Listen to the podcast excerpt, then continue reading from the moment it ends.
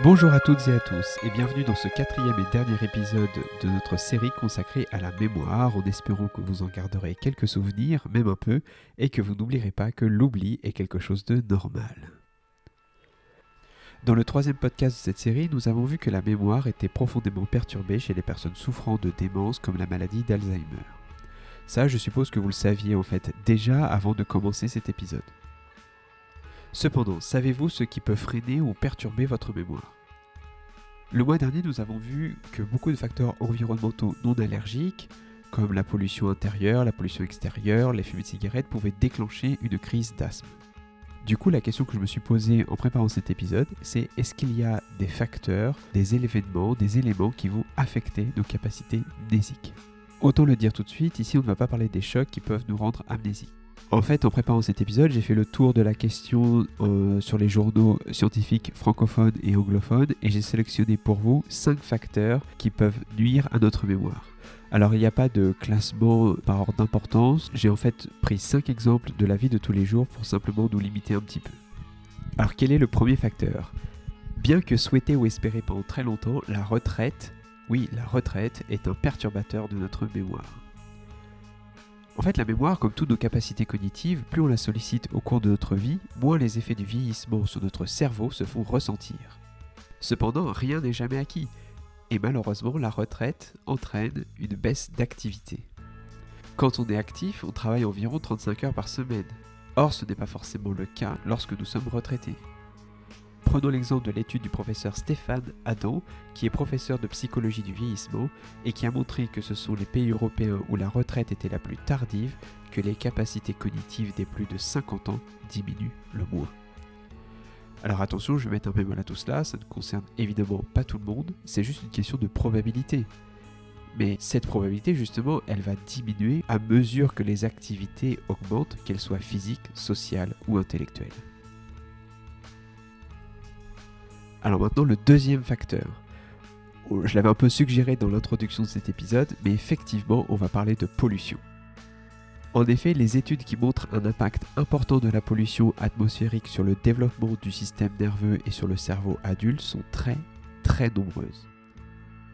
Par ailleurs, il faut savoir que la pollution provoque la mort prématurée d'environ 3,3 millions de personnes dans le monde chaque année. Pour ce qui concerne le cerveau, les différents polluants atmosphériques, type particules fines, dioxyde d'azote, etc., ont un pouvoir neurotoxique significatif et cela va se répercuter sur l'ensemble des fonctions cognitives, en particulier chez les sujets sensibles, comme les personnes âgées.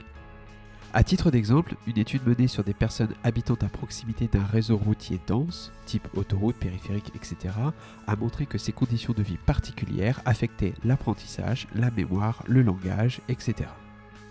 Les enfants ne sont pas non plus épargnés, leur système nerveux n'est pas encore complètement développé et est par conséquent vulnérable.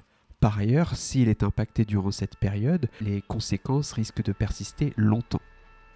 De nombreuses études ont prouvé l'existence de corrélations entre la pollution atmosphérique d'une part, notamment due au trafic routier dense, et d'autre part un QI plus faible, des facultés visuelles, motrices, mnésiques plus faibles, un développement psychomoteur retardé et une baisse de l'attention.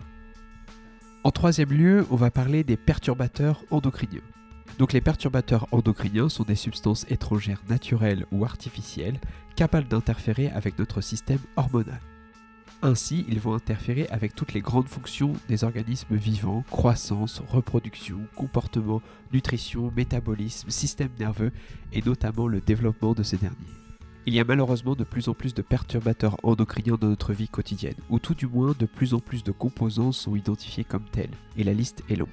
Toutefois, pour répondre à la question sur l'impact de ces molécules sur notre cerveau et ses fonctions cognitives comme la mémoire, je vais prendre l'exemple des PCB, alias les polychlorobiphényles, qui sont des isolants électriques et qu'on pouvait également retrouver dans certaines peintures ou colles. Les PCB sont à présent interdits et pour cause, ces molécules sont extrêmement polluantes et leur persistance dans l'environnement et l'organisme est élevée. Ainsi, de nombreuses études ont permis de démontrer une baisse importante du quotient intellectuel des enfants de personnes contaminées au PCB. Je pense par exemple à ces 2000 Taïwanaises et Taïwanais qui avaient consommé en 1979 une huile de riz contaminée au PCB. Leurs enfants été suivis et présentaient des retards cognitifs. Par ailleurs, des études menées chez des rongeurs ont montré que les perturbations, notamment de la mémoire spatiale, perduraient chez les mâles, mais pas chez les femelles adultes. Mais ça, ça reste à confirmer. Alors bien sûr, j'ai vu dans la littérature scientifique d'autres études portant sur d'autres perturbateurs endocriniens. Je pense notamment au bisphénol A, qui est un composant plastique fort heureusement non persistant et qui est apporté par l'alimentation parce qu'il est présent dans les contenants de l'aliment. Et certaines études ont montré que des expositions au bisphénol A au cours de la vie fétale ou postnatale pouvaient engendrer des effets de type hyperactivité et baisse de l'attention, ce qui ne favorise pas la mémorisation. Alors en quatrième lieu, vous allez vous en douter, je vais vous parler des smartphones. Ici, on ne va pas parler de l'effet direct de l'exposition des écrans parce que beaucoup de choses ont été rapportées sur ce sujet. Toutefois, je vais détailler quand même 2-3 points. D'abord, des études menées sur des addicts, moyennement addicts et non addicts au smartphone, ont permis de conclure que plus le téléphone était éloigné de son propriétaire, plus ses capacités cognitives étaient améliorées. En fait, certains d'entre nous sont en effet très focalisés sur notre téléphone portable. Les experts recommandent donc de limiter l'exposition, surtout pour les plus jeunes, afin de limiter les effets négatifs sur le bien-être, comme la fatigue, les troubles du sommeil, le stress et l'anxiété, qui forcément impactent les fonctions cognitives comme la mémoire. De plus, le téléphone portable reste la source majeure et la plus intense d'exposition aux radiofréquences. Aussi, il faut dire que tout danger immédiat est écarté. En effet, tous les produits sont bien en dessous de ce qu'on appelle la DAS, c'est-à-dire la dose d'absorption spécifique, soit le seuil en dessous duquel la quantité d'énergie apportée par l'onde est négligeable. Par contre, ce que nous ne connaissons pas encore, c'est les effets à long terme. Et on va essayer de détailler un tout petit peu ce qui commence à apparaître. L'étude dont je vais vous parler rentre un peu en contradiction avec certains rapports sur ce sujet. Mais parlons-en quand même, parce que c'est un peu ça l'essence de la science. Rapporter des faits, débattre et avancer. Et donc cette étude, menée en Suisse sur 700 écoliers de 12 à 17 ans, a montré un effet négatif sur la mémoire. Les personnes avaient plus de difficultés lors de tests mémoriels sur ordinateur où ils devaient assembler des figures abstraites. Et cette faculté est située dans l'hémisphère droit du cerveau, et les chercheurs ont mis en corrélation cette baisse de performance avec le fait d'utiliser l'appareil sur l'oreille droite. Aussi, j'ai trouvé une autre étude de l'Université de Vienne qui a montré un résultat similaire, soit un impact modéré des ondes sur l'attention et la mémoire de travail. Donc vous voyez, autant on n'est pas sûr que les radiofréquences impactent nos fonctions cognitives, mais il est certain que les téléphones portables, via euh, toute la diversité d'informations qu'ils nous apportent, nous perturbent, perturbent notre attention, notre concentration. Enfin, on va terminer ce podcast sur le cinquième et dernier facteur. Je vais vous parler d'alimentation et d'hygiène de vie. Alors si vous faites un tour sur internet et que vous mettez à chercher alimentation idéale pour être plus intelligent, vous tomberez forcément sur les mêmes recettes, à savoir manger équilibré, des fruits et des légumes, limiter la viande, la graisse, le sucre, privilégier les aliments contenant des vitamines et des minéraux et des oméga 3. Sans oublier de s'hydrater souvent et de pratiquer une activité sportive.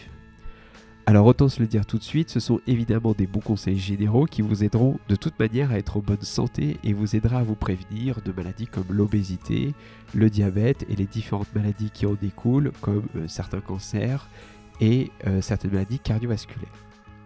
Donc tout ça pour dire que forcément ce qui est bon pour votre corps sera sans surprise bon pour votre cerveau et ses capacités cognitives. Aussi, j'en profite pour dire que l'exercice physique est très bon pour la mémoire puisqu'il a été démontré que la pratique sportive favorisait l'apparition de nouveaux neurones, en particulier dans l'hippocampe, qui est, comme on l'a dit dans le second épisode, le carrefour de la mémoire et qui relie la mémoire court terme à toutes les autres mémoires. Aux États-Unis, en moyenne, l'alimentation quotidienne est composée à 12% de graisses saturées et 15% de sucre, soit bien plus que ce qui est recommandé. Or, il a été montré à la fois chez des humains et des rongeurs qui ont suivi de tels régimes riches que différents composants de la mémoire étaient perturbés et que les individus présentaient un déficit d'attention. Donc voilà, je vous laisse sur ce constat et bien ainsi un terme à notre série sur la mémoire. J'espère que ce top 5 pour conclure cette série euh, vous aura plu. La prochaine fois, vous retrouverez Florian qui, comme d'hab, fera l'ouverture d'un nouveau sujet. Et avec lui, on vous parlera du stress, ou tout du moins des stress. Est-ce qu'il y a du bon stress, du mauvais stress? Quelles conséquences? Bref, vous saurez tout cela. Et donc d'ici le prochain épisode, portez-vous bien. Nous vous sommes bien sûr très reconnaissants de nous mettre des étoiles, des pouces en l'air, de nous suivre, de vous abonner, de nous mettre des avis euh, favorables. Cela nous aide à être plus visibles. Si vous avez des questions, n'hésitez pas à nous en faire part sur notre site internet ou notre page Facebook. Euh, nous vous répondrons bien sûr comme d'habitude ou on fera une FAQ s'il y a beaucoup de questions. Je vous dis à très très vite. D'ici là, portez-vous bien. Très belle journée à vous et merci de votre écoute.